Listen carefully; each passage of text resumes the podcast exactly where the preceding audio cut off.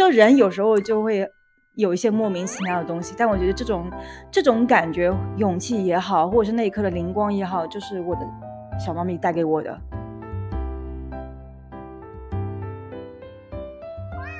然后就在那一刻，我真的觉得我跟他的命运就在牢牢的拴在了一起。那一刻，我们是在经历同样的一种苦难。然后有时候当我经过的时候，它就会以那种原始的捕猎的方式，会从我后面扑上来，就是扑我。嗯，然后我就哇很开心，我我觉得这是我跟他一种小小的互动。嗯，然后我就觉得我我懂他，然后他也在跟我玩耍。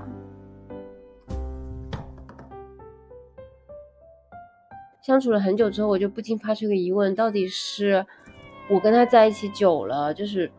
我们变得越来越像，还是说我们本身就是同类，所以上天让我们遇到了？嗯。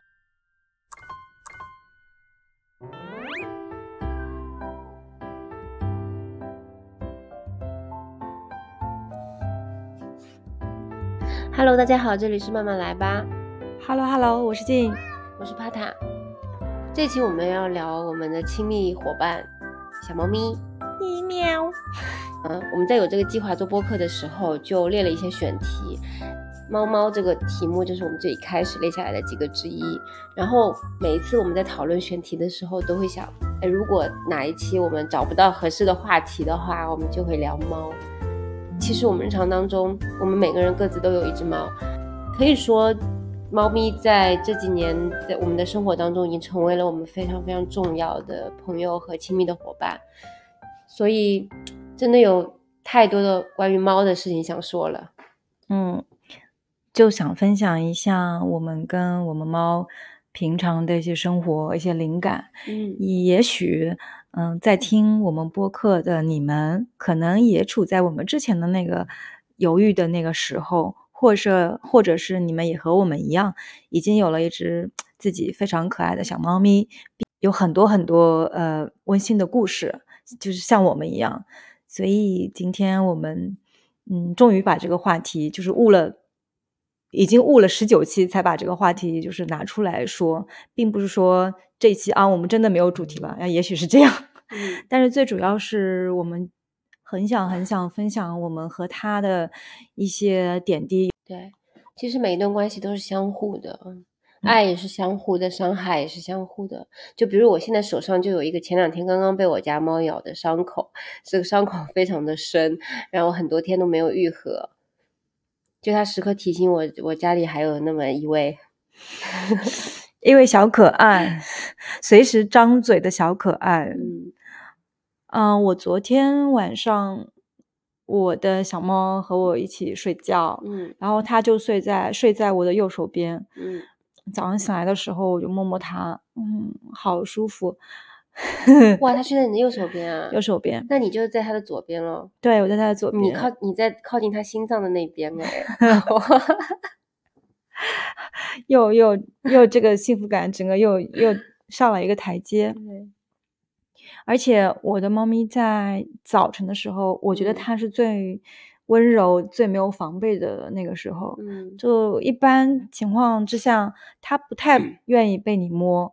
但早晨就是我这一点跟我很像，就是好像睡得挺懵的，一一大早，然后摸摸头，哇，他就真的就在那里让你，而且还要求摸摸，嗯，就就太治愈了，就这是他被他治愈的那一刻。那我相信我也治愈了他。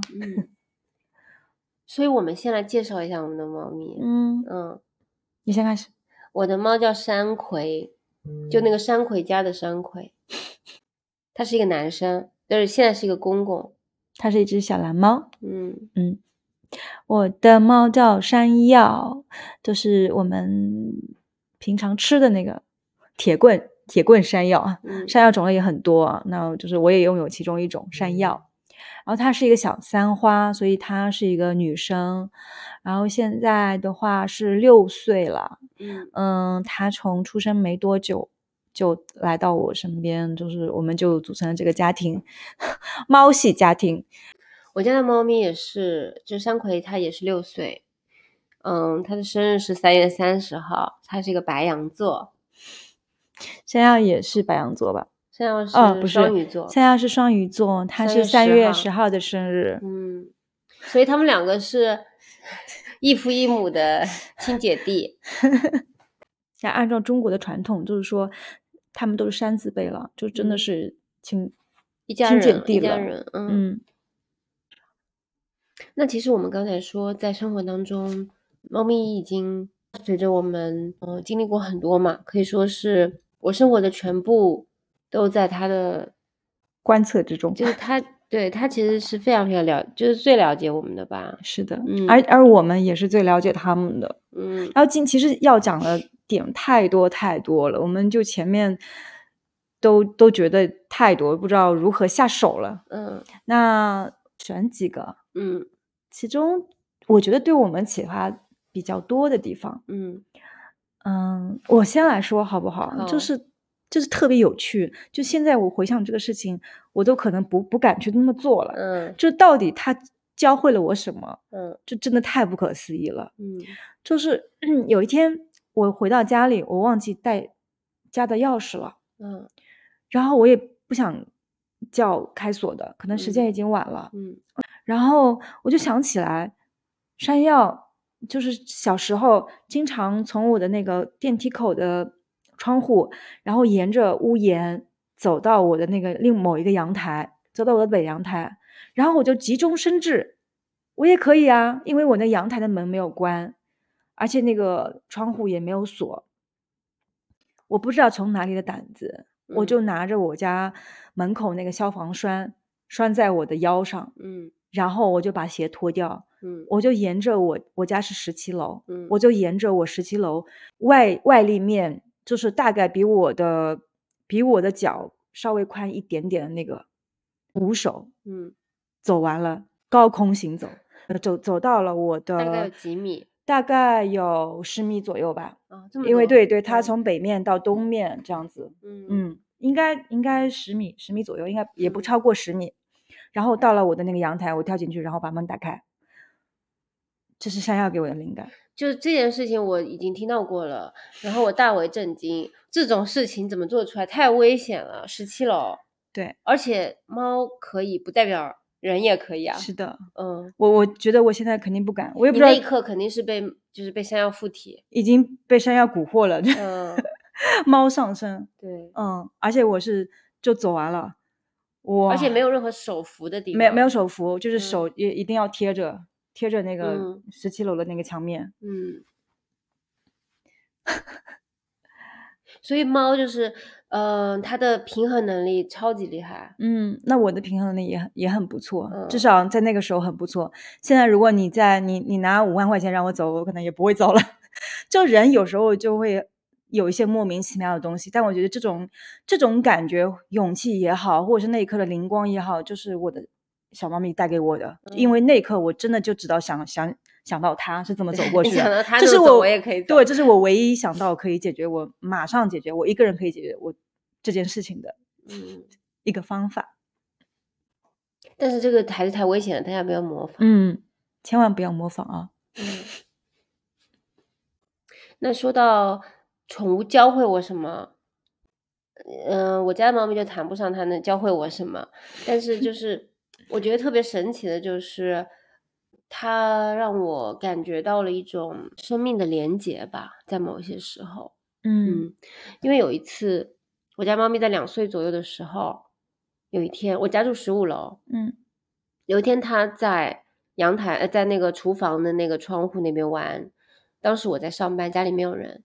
回来的时候发现窗户大开着，然后家里没有猫，然后我就感觉到大事不妙，它可能掉下去了。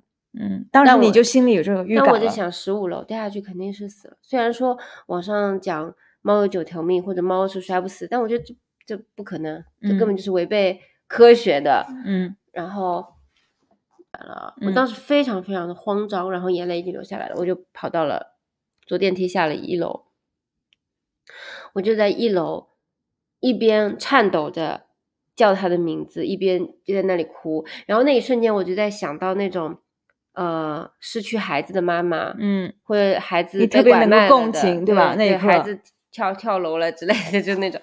那一刻真的，我就是完完全全能够带入到这种母亲的角色。嗯，就这一刻，他提早就给我上了，上完了已经。对，就是是呃一种失去吧，一种一种突如其来的离别和和痛失，嗯，所爱的那种心情，我当时完全的理了解到了。不过幸好的是，他并没有摔死。对，大为震撼的是，山葵居然没有死。嗯，那他真的是掉下去了。对他掉到了，刚好掉到了二楼，因为我们家二楼的那个邻居他有个平台，然后刚好刚好他在那个山葵掉下去的那个位置，他其实是做了一个水池，所以山葵是掉到了水池里面。嗯，所以他就没有就没有摔死。但是他也是受了一些内伤，很很重的伤，他还在当当当天送到 ICU，对，他就就进了 ICU，宠物医院的 ICU。然后很更神奇的是什么呢？就在他出事之后的两天，我自己也突然之间得了一个很奇怪的病，而且是马上都要住院开刀的。嗯，当时我也都两头都顾顾不过来了，嗯，所以我也。我对我自己的身体，可能本来我是一个非常容易焦虑跟担心的人，我肯定很很害怕的人。但是那一刻，我仿佛觉得我自己也没有那么重要，就要先抱孩子，对，就是先要照顾他之类的。我我就自己一个人去住院了，然后我还跟我老公说：“你不要来陪我，你去陪山葵，他比较危险。”然后在手术前那个晚上，我真的。非常非常的害怕，我也是第一次做手术，嗯，而且第二天是第一台手术，是要全麻的，嗯，我的那个晚上我根本就睡不着，然后我就在被子里面哭，我一边在想到我要面对未知的这个手术，我心里是很害怕的。第二，我又想到山葵这样生死未卜，在 ICU 可能也快活不过去了，就那那种两头的心理的煎熬，就让我真的快要崩溃了。但那个时候我就。我就在朋友圈发了就仅自己可见的这个文案，嗯，我就说山葵，你一定要坚持住，你坚持住了，我就能够坚持住，我们要一起度过这个难关。然后我就边哭边 边在发这个朋友圈，然后就在那一刻，我真的觉得我跟他的命运就在牢牢的拴在了一起。那一刻，我们是在经历同样的一种苦难。也同时，因为我在想象他那么小，他也痛了，也不能讲话，那么脆弱的一个生命，在那里承受着这一切，我觉得如果他能够坚持挺过来，我肯定一定也是可以的。他也给了我很多很多的力量，嗯我也会在自己紧张害怕的时候，我就想他，我就在鼓励他，同时他也在鼓励着我。嗯，就那，就是那个时候，真的感觉那种连接，连接真的非常的强烈。然后幸好是之后。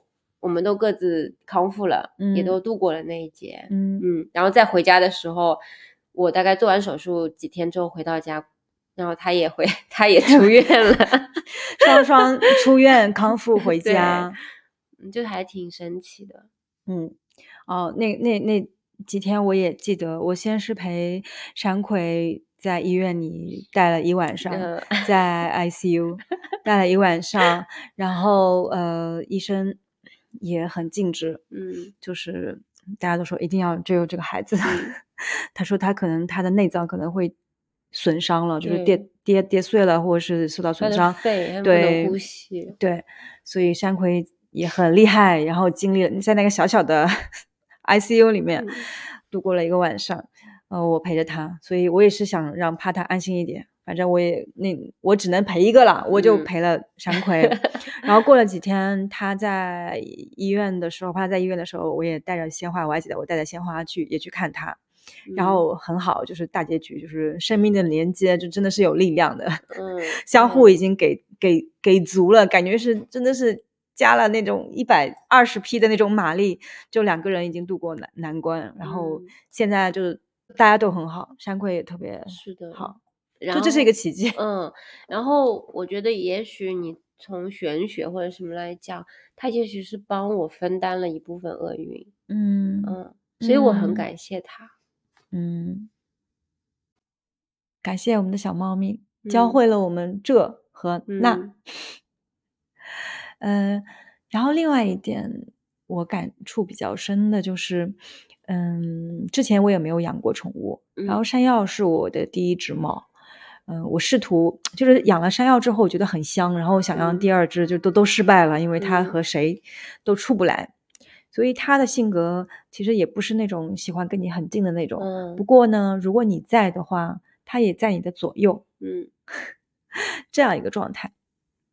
呃，我想我想说的是，就是说非常神奇，你忽然就进入到一个一个猫的世界，或者一个这。这只动物的世界，就它的吃喝拉撒由你负责。然后你看到它的小舌头是怎么样把水珠卷起来喝水的。嗯，然后它是早晨起来要要吃要吃东西，肚子饿了会把你领到那个食盆旁边啊蹭蹭你，就是不停的蹭你。然后它其实它那时候很馋或者是很饿，可是它还是在旁边乖乖的等我，就是放完所有的食物。就是我这个手可能没有离开盆子的话，他他头也不会过来。嗯，他就这样。那有时候我会故意拖延这个时间，然后他就拱过来了。就我看到作为一个就是单个的生命体，就太神奇了。我可以看见他的生活方式，然后他跟我是怎么互动的。嗯，比如说晚上我如果进到房间准备休息了，上床了，他就可以说在。两分钟之内，他就会马上赶到我的床边。嗯，就一开始我们还没有不是很熟的情况之下，他当时我记得都不怎么进我房间，就在门口看着。晚上我也没有邀请他，就我们就是各自保持着一个非常安全且舒适的距离。嗯，那后来有一天就就就开始一起睡了，从此就再也 关系进到了这一步，从此就再也没能分开。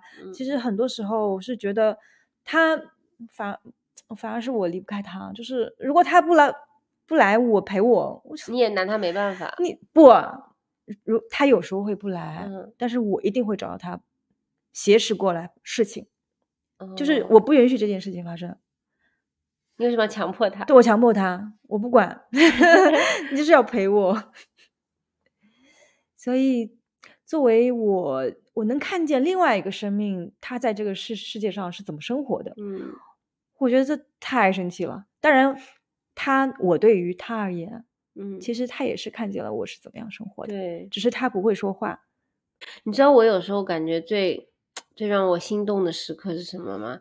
就是我看见山葵，他站在沙发上，嗯。或者站在我身上，嗯，它它两个爪子就是靠拢在一起，嗯，又因为它的身体的重量会微微的下陷，就这个沙发表面，嗯，和我的肉的这个表面会下陷，然后我就会感觉到那一刻，我感觉它的存在，就是这微微小小的下陷的那一点点，嗯，就感就是一个小小的生命，这就是它它在这里存在的证据，嗯，我就觉得那种很小的细节，我真的特别心动，嗯。嗯。宠物跟我们之间也是在互相试探、互相磨合的嘛，在生各。个生活习惯上面。嗯。嗯。然后它现在还保持着，就是我的小山药，它是一只小野猫嘛。嗯嗯。它其实性格上跟宠物猫不太一样，我觉得它会疏离一点，然后它会呃比较喜欢活动，比较野性比较强一点。嗯。然后有时候当我经过的时候，它就会以那种原始的捕猎的方式，会从我后面扑上来，就是扑我。嗯，然后我就哇很开心，我我觉得这是我跟他一种小小的互动。嗯，然后我就觉得我我懂他，然后他也在跟我玩耍。虽然就是这一个，就他经常对我使使这个使这个使诈。嗯，但是我很开心，我特别愿意被他被他捕获。对，就他找你玩，你一定会陪他玩。嗯，但是就是我，我也会经常跟山葵玩，我也很喜欢跟它玩。但我们山葵就是每个猫，我觉得都有自己的个性，都不一样。嗯，但是山葵就是那种你跟它玩着玩着好好的，你就不知道什么时候突然之间给你一口咬你一口，所以我伤痕累累。我不知道大家是不是这样，就是我养猫养了六年，大概从第二年开始，我就再也没有打过狂犬疫苗。那还是因为我第一，我受受伤的频率太高了，但是我当然我不会去怪他，嗯嗯嗯，我觉得这是他作为一个他自己一个猫的自由，就是对他的。自由，他的权利，嗯，他可以选择这样对你，对用这样的方式对任何人，嗯嗯，所以我记得以前，因为我家里有一只狗，有一次呢，我当时是跟我前男朋友在讨论一个问题，就是觉得狗狗不乖的话，它怎么办？当时我前男朋友就跟我说，他说狗当然是需要教的，你必须要教训它，嗯，你对现在对它的严厉，以后就是为了它好，嗯以后它就会成为一个很听话的狗。嗯为此，你必须要狠下心来，该打的时候要打，该教训的时候要教训。然后我就跟他大吵一架，我就觉得，为什么他只是他只是一只狗，为什么他要来适应人类的法则呢？如果你觉得它在这个世界上不乖，别人会不喜欢，没有关系啊，我我爱它就可以啦。如果你觉得它这样，嗯，会咬人啊，或或者怎么样，对外面有威胁，那我可以尽我的能力去保护它。就这是我觉得是做主人的需要做的事情，不应该由这个狗狗来承担，不应该以抹杀它的天性为代价，嗯去让它成为一个人类社会当中所谓合格的狗。所以，我那一刻我突然意识到，我跟这个男人肯定是没有可能的。就 这种价值观是存在本质上的冲突。我也有类似的经历啊，嗯就差不多，嗯跟我跟我呃前面交往的男生，因为他可能害怕猫或怎么样，嗯就是总是害怕他，或者是远离他，或者让我让我把他从他的周围拿开，嗯其实我会有一点不太喜欢，所以在后面的就是择偶啊，或者是交往的时候，我会看看，哎，对方是对猫是宽容的，还是是喜欢的，还是是就是害怕或者不能接受的。当然，我嗯。尊重他的个人的这个嗯选择，我只是觉嗯。得可能对我来说不是很适应，因为对我来说我是不能离开我的猫的，我一定要跟它在一起。嗯。如果你不能接受，那只能是可能是我我要从你们两个中就要选选一个了，个那肯定是 选那猫那我？那我可能会会选猫，或者选就是大家都能接受的这个这个程度。就是所以你刚刚讲那个，我就特别特别有感触。其实是这样的，他也特别是你那个问题，它嗯是真的是一个价值观的一个问题。就我这个可能还有一些个人的身体原因啊，或者是嗯习惯原因啊，会有这样的，或者是怕猫啊，或者过敏啊、嗯等等之类的。就是我这个还稍微不那么严重一点。嗯就他那个就直接就是一个价值观的问题。对那另外一个就是说，我想说的那个社会属性就是这样子的，就是现在我们比如说 dating app 或认识朋友、认识朋友的机会也非常多。呃通常情况下，嗯，开怎么样去打破破冰，就是双方的嗯一个进、很快的一个进展，就是聊一起聊猫。嗯嗯，这个屡试不爽。如果说你新认识一个朋友，大家一起聊自己的猫，就是哇，马上你知道那个气氛就特别变得不一样了。这个大概跟跟已婚的人一起聊孩子就 差不多吧。所以我感觉就是猫的这种呃社会，就是这种社交属性啊，就是现在现在来说就太太强了。太强了，是的，所以在那种 app 上面，男生呃也或者女生啊，头嗯像上面如果是有跟猫的合照啊之类的，就会很受欢迎。会很受欢迎，还会就是特别是对方是一个爱猫的人，就会很有好感。嗯，我跟我前男友其实就就有这个嗯因素在里面，就嗯是然后我就说你有猫，他说对呀、我有只小奶猫。我说天呐，哇，快快赶紧给我带出来，带出来玩一玩。嗯所以嗯我们才有了第一次就是线下见面，然嗯后就去就约了个咖啡厅，然后去嗯去撸猫。所以这个也是很有很有意思，对，而且现在养猫的人好多，非常嗯多，。我记得以前好像猫还没有那么流行，基本嗯上养狗会更多一点。嗯，我觉得养猫可能，我觉得猫更省心一点，就是你不用花太多的心思，而且数量上也也也多，就是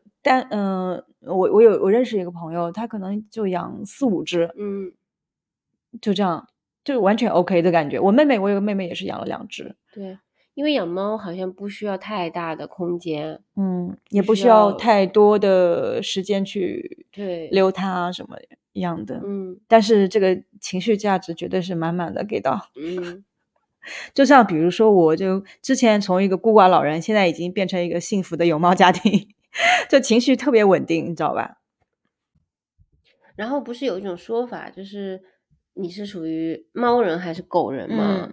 嗯，就你的性格会更偏向于哪一哪一种？然后我记得当时是有一个男生，他跟我说，他他说我觉得你是狗人，我说为什么？他说我觉得你是一个很能够感受到别人的情绪的，然后别人给到一个情绪的时候，你很快可以做出反馈。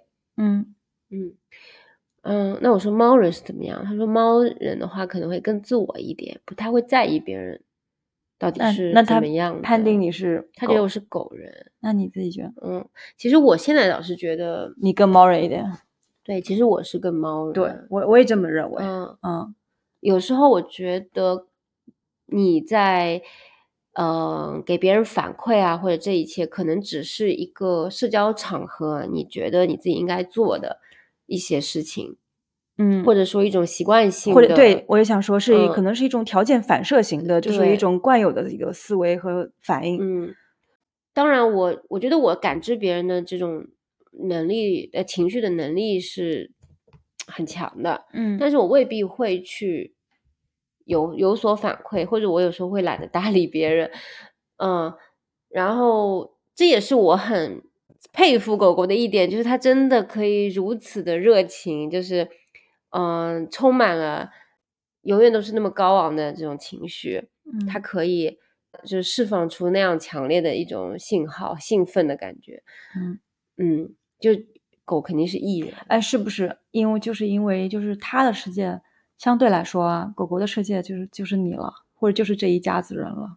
其实它没有太多的其他的社交这个圈子，所以它就那其实猫也是一样的呀。嗯，我觉得狗跟猫的区别是在于，狗更像我们的少啊儿童的时期，嗯，就是他想问题是很简单和纯粹的，只给的，嗯，对。然后你成人的时候，就是你可能。会隐藏掉一些你真实的需求或者想法，嗯，就是我觉得猫它可能智力跟狗差不多，心智可能要稍微在，那也不一定，它也不是说成熟，就是它的一些处理方式上面，就比如说你叫狗，我家的狗狗以前真的是，我只要一叫它，无论它在干嘛，它一定会跑过来，跑到我身边来让我摸。对，我觉得我我我我都不敢接受这种事情。我，但是我真的就是每一次叫它，我都非常的开心。它一定就我如果不看着它，我叫它，我把手伸在外面，过一会儿就能摸到一个毛茸茸的小狗头了。就这种感觉，你是 嗯很满足，其实很开心的。嗯。但是我的猫，它其实明明听到了我叫它，但它未必会来理你。对，嗯，对，是这样。我经常在家里找不到我的山药，然后我就喊它山山，就是你可能呼喊十遍。他也不一定出来，但是有时候他会马上也出来，那我就很开心。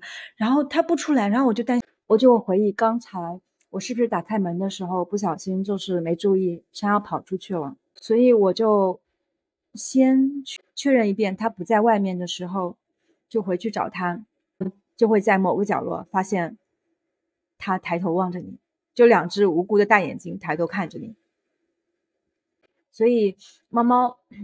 就看他心情吧，就是他想 想理你，他就出来了；他不想理你，他嗯，他很好，嗯，so。不过我觉得这只是一种相处方式，并不代表猫对你的爱就是少于狗对你的爱。嗯，那我不会去比较，我倒觉得我不会对这个事情产生怀疑，他不够爱我或者怎么样。这只是一种他的表现，不是说他不理你就是他不爱你。对对，当你在。完全就是全方位的观察它的时候，它也也是在全方位的观察你。嗯，然后我我一直是觉得我家的猫，嗯，它可能正更处在一种观察者的视角，对，在观察着我的生活，是因为我对它真的是毫无保留的。嗯，就是我，嗯，所有的我在家 生活，我穿衣服不穿衣服，我洗澡拉屎，我干什么事情，我完全都不会避讳它。嗯，山药还特别喜欢粘在我家烘干机的上面，你记得吧？因为那个位置是我们家最高的一个点，只要它在那里就是最高的点。然后更小的时候，它会爬到那个门上面，现在它可能就没有那么灵活了，嗯，就不怎么爬，或者是爬了就失败了，就灰溜溜就走了。总总而言之，就是它它就会是一个凝视的角度在，或者观察的角度在在看我们，嗯，所以我觉得。可能他对我们的了解更胜于我，我了解他，因为有时候我找不到他，我是真的找不到，但他找不到我，一定能看到我，我也躲不到哪儿去，毕竟你这么大。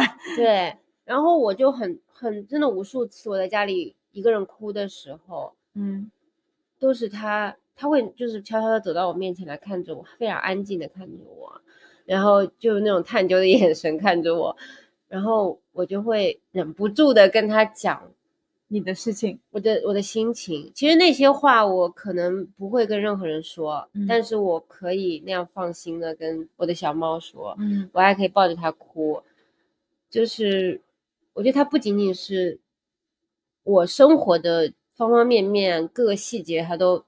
看得到，并且它能够看到我内心最深处的那一面，嗯，而且这这种这种这种亲密的这种关系会让你感觉其实很安慰和安全，嗯，因为他他不会，首先他不会跟别人分享你的心事，是，然后他也一直陪伴着你，就这样静静的像一个倾听的人一样，那样的就是陪在你身边，然后听你听你说话，对，然后也和你有一些互动。而且你知道吧，就是如果我把我最不堪的那一面，我最最脆弱或者最阴暗的那一面，我告诉他，他都不会嫌弃我。哎，嗯，我我最近不是在上一个亲密的课程吗？然后呃，它里面讲就是前期讲到一个就是择叫择偶标准里面，就第一个要素吧，第一个要素里面就有其中有一条就是要相互袒露的脆弱。嗯，我觉得这这个就是一个非常。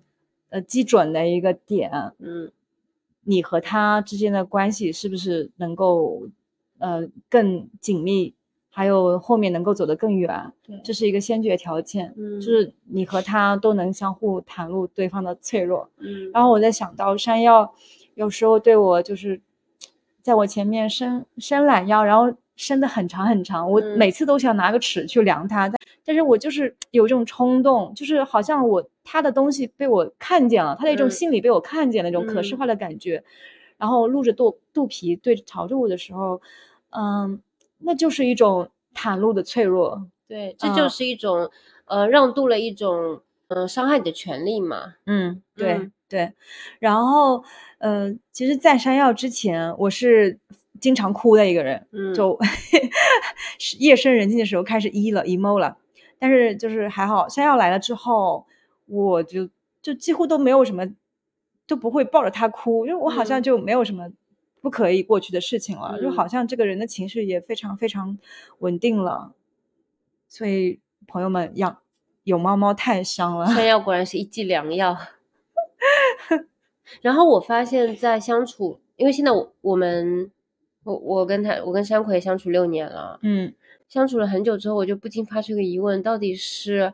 我跟他在一起久了，就是我们变得越来越像，还是说我们本身就是同类，所以上天让我们遇到了？嗯，我总觉得他是我灵魂的某一个切片，他就是我内心当中的一部分。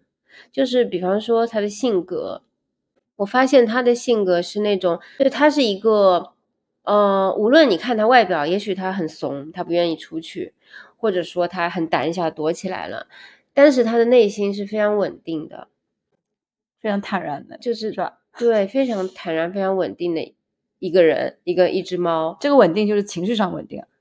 对，然后因为你他不是从十五楼掉下去吗？对，我看过那个有一个监控，刚好把他那一幕拍下来了。他掉到空中之后，他就把四肢张开，然后。表情就是非常的 镇定，你知道吗？虽然猫真的没有表情，但是在那个视频上看，它真的表情非常的镇定，然后就非常非常自然的把手伸开之后，飞翔在空中，然后有一种英勇的无畏的这样的一种感觉。瞬间，这只猫就是感觉放大了一万倍。嗯，就是也许它的命运接下来。不知道会发生怎么样的变化，也许是死亡，但他一切都不害怕，他坦然的接受所有命运对他的给他的结果。就那刻，我觉得他真的好厉害，好了不起。对于你刚刚那个提问吧，其实我我有我有答案。嗯，我觉得首先就是在宿命论。玄学的嗯这个角度来讲，你们俩是肯定是有这个缘分的，就是已经在了。你选择他，他也选择了你。那为什么后来你觉得你，呃，是不是在你们俩相处之后，你们俩越来越像了？我觉得这其实也是 yes 的，嗯，也是 yes，因为这种关系就是你刚刚讲的所有的点点滴滴，啊，你们一起度过难关，然后呃，你不伤心，你伤心的时候他陪着你，就是其实这就是一种在关系中的一种互动，然后慢慢的、慢慢的，他更了解你，你也了解他，然后你们俩在某些方面就很像，嗯，是的呀。对，所以我我以前一直说我不相信命运，但是我相信缘分。我想起来 有一个男生对我的评价，嗯，就那时候呃有点暧昧吧，啊，有点暧昧，然后处于那个关系推动不前的时候，然后他说你就跟你的山，你你好像就跟你的山药一样，嗯，就是不可以靠近。山药真的是没有办法靠近的一只猫，因为我每次去他家，我其实。我们都这么熟了，我去他家无数次，跟山药见面了无数次，而且经常他不在的时候，我也会去喂山药。但是山药 就至今是没有办法让我抱的，甚至摸都不太能够让我摸一下，嗯，那种。我也是不太能摸的，当然我还是可以控制它的。对，但你可能就是。嗯，真的，我觉得一个猫跟一个人是配好的，非常是不是配好的？我觉得我跟山药就是这样。对你，你也会是一个在生活当中比较警觉、比较独立和比较有边界感的一个人。那可能就是无形当中，就山药它也是一个这样的。对对，而且我觉得这个猫的种类有有也有区别。如果是宠物猫的话，可能就不是这样了。是的。但是山药就偏偏是这样子。所以什么样的人真是天生注定这样什么猫的？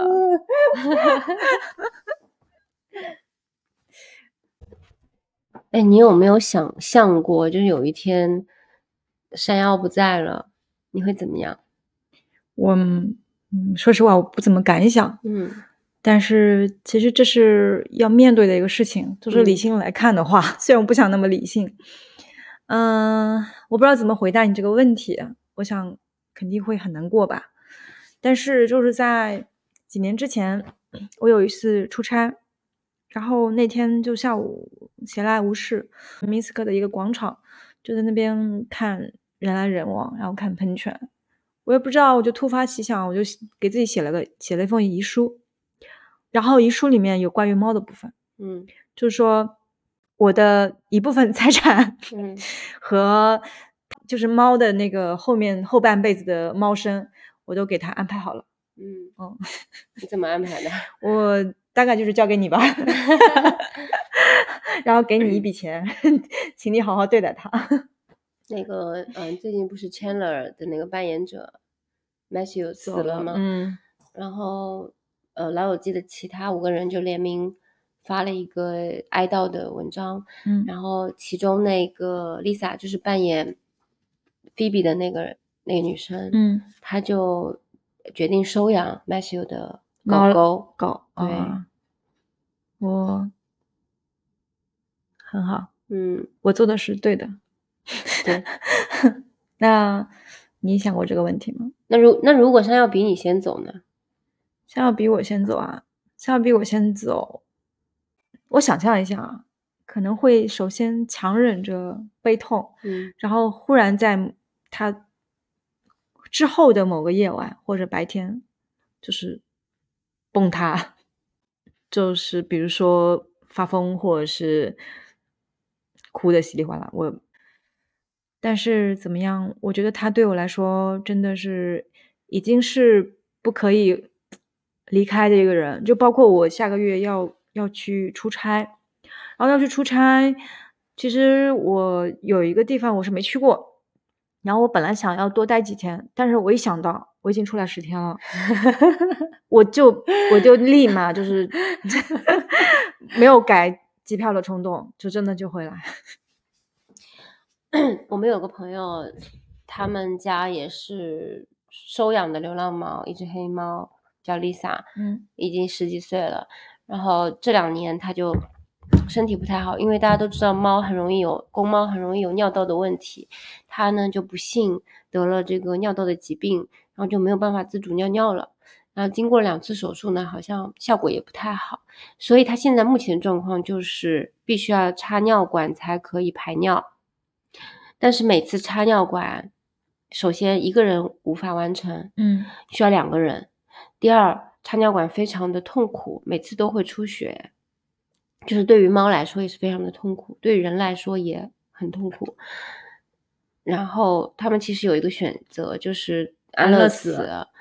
但是他说，当他看见丽莎的眼睛，看着他的那个时候，无辜的眼睛，他觉得没有办法做出这个决定，所以他们宁愿每两个呃每天六小时一次给他插尿管，然后也是因为这样，他几乎没有办法出去旅游，又必须要在家照顾猫。嗯，但是这一切其实也是都无怨无悔的。我觉得如果有那一天到我自己家的猫。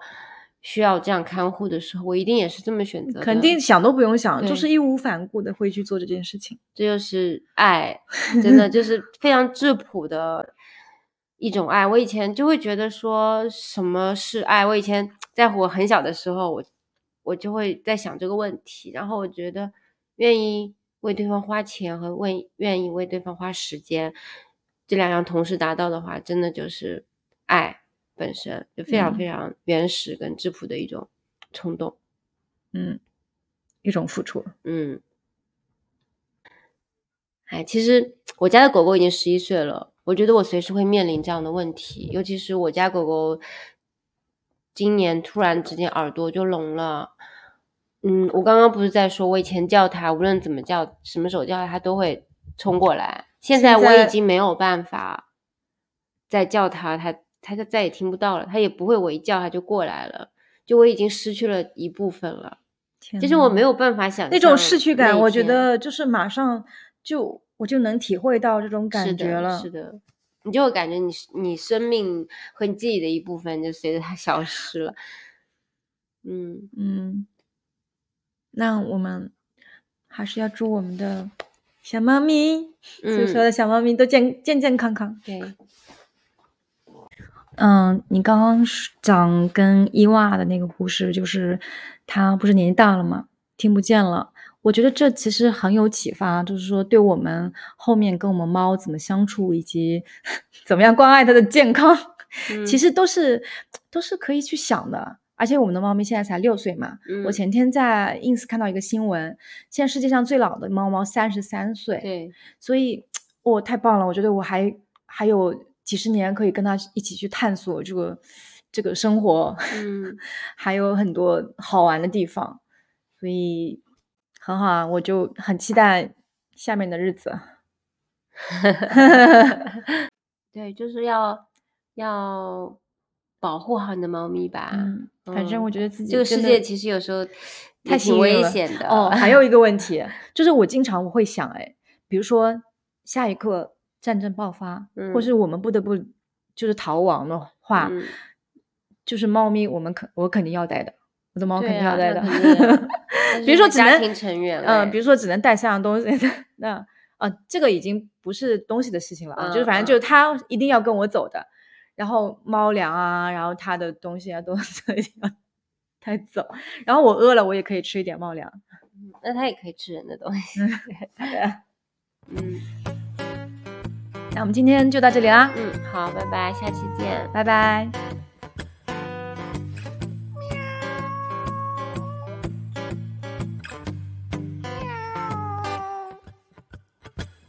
我有一只猫，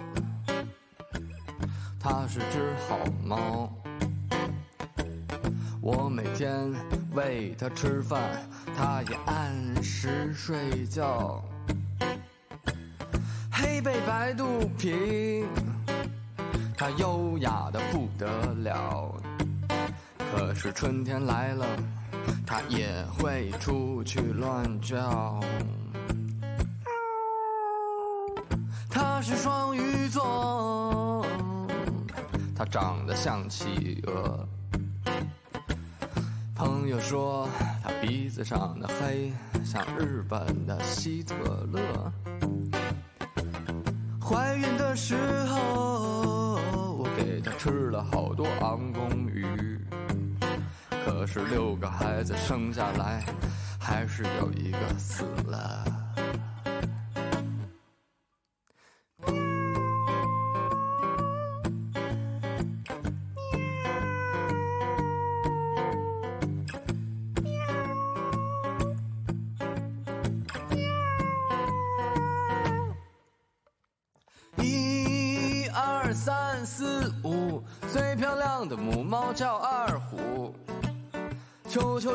很帅，他特别会抓老鼠。泡泡又呆又傻，阿呆叫声很大，喵。阿瓜特别懂事儿，喜欢和妈妈待在家。Every day, every morning, 每当我走进他们，我拿起猫粮。Every day, every morning, every night。我总是听见他们一直在唱。